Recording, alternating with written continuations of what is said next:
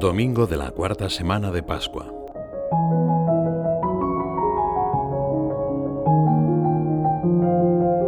Los evangelios proclamados en los domingos de las primeras semanas de Pascua narraban las apariciones de Cristo resucitado. Hoy, sin embargo, nos encontramos con el discurso en el que Jesús se presenta como el buen pastor y explica a sus oyentes las características de quien vela por las ovejas, su atención, su espíritu de sacrificio, su unión con el Padre, su libertad plena para asumir la misión. Y parece animar a quienes le escuchan a confiar en Él y a querer ser parte de su redil.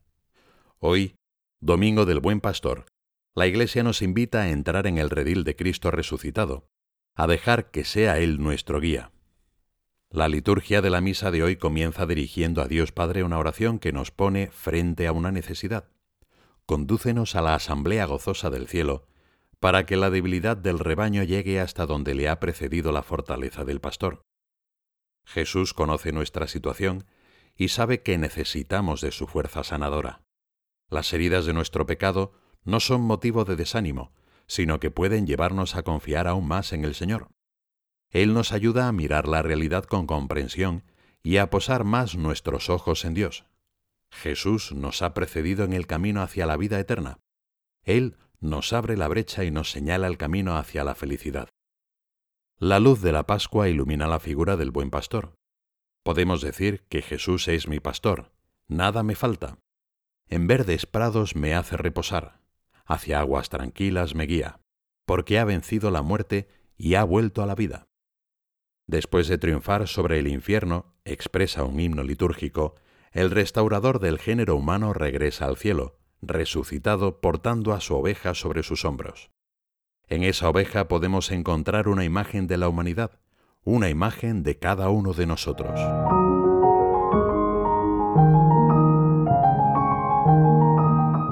Yo soy el buen pastor. El buen pastor da su vida por sus ovejas. Con estas breves palabras Jesús nos dice cómo se identifica al buen pastor. Es aquel que se entrega a sí mismo para cuidar a las almas que se le han encomendado. Aquella tarea es para él lo más importante. Existe una relación estrecha entre el buen pastor y las ovejas que están a su cargo. Las conoce una a una, pasa el tiempo rodeado por ellas, reconoce su valido, el modo en que andan. El buen pastor no abandona nunca sus ovejas porque éstas forman parte de su vida, mientras que el asalariado, el que no las quiere como suyas, apenas se empeña personalmente en su cuidado. Jesús subraya que Él da la vida por las ovejas como un acto de libertad y por tanto de amor. Por eso me ama el Padre, porque doy mi vida para tomarla de nuevo. Nadie me la quita, sino que yo la doy libremente. Tengo potestad para darla y tengo potestad para recuperarla. Este es el mandato que he recibido de mi Padre. Cuánta esperanza da saberse amados por un pastor así. Si la pasión del Señor nos muestra al extremo al que llega su amor por nosotros, su resurrección nos dice que vale la pena dejarse conquistar por ese amor, porque allí encontramos la fuerza para empezar a caminar, ya aquí, según una vida nueva.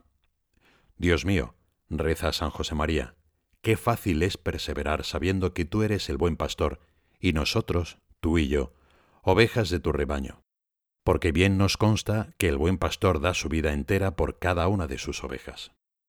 Como ovejas del rebaño de Cristo, sabremos acudir a esos lugares donde Él nos da la vida, a esos momentos de oración diaria, a las prácticas de piedad que marcan el ritmo de nuestras jornadas, pero principalmente a los sacramentos, pues a través de estos somos renovados en la vida divina.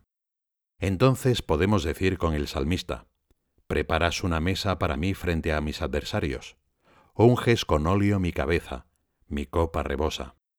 Tu bondad y misericordia me acompañan todos los días de mi vida.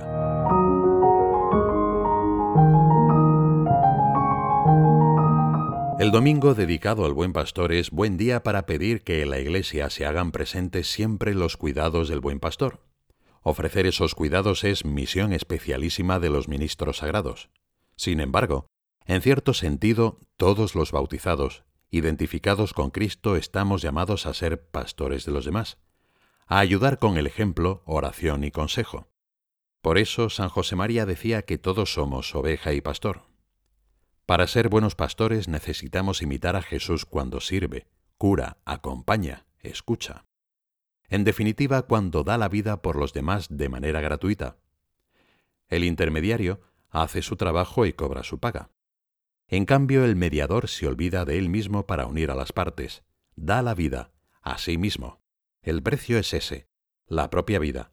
Paga con la propia vida, con su cansancio, su trabajo, con muchas cosas. No son los demás un medio para alcanzar algo, ni siquiera fines que nos puedan parecer elevados. Esa sería la actitud del asalariado de la parábola. No le importan las ovejas sino sólo la ganancia que podrá sacar de ellas. El buen pastor mira a cada persona con la gratuidad de Dios. Las ve en su condición fundamental, un hijo o hija de Dios llamado a la gloria y a participar de su amor. Por eso sirve con alegría a todos y esto genera una confianza sincera en los demás. Desean acercarse al pastor porque saben que busca su felicidad. Después de todo, el premio de esta entrega también es la alegría que no acaba jamás. Cuando se manifieste el Pastor Supremo, recibiréis la corona de gloria que no se marchita.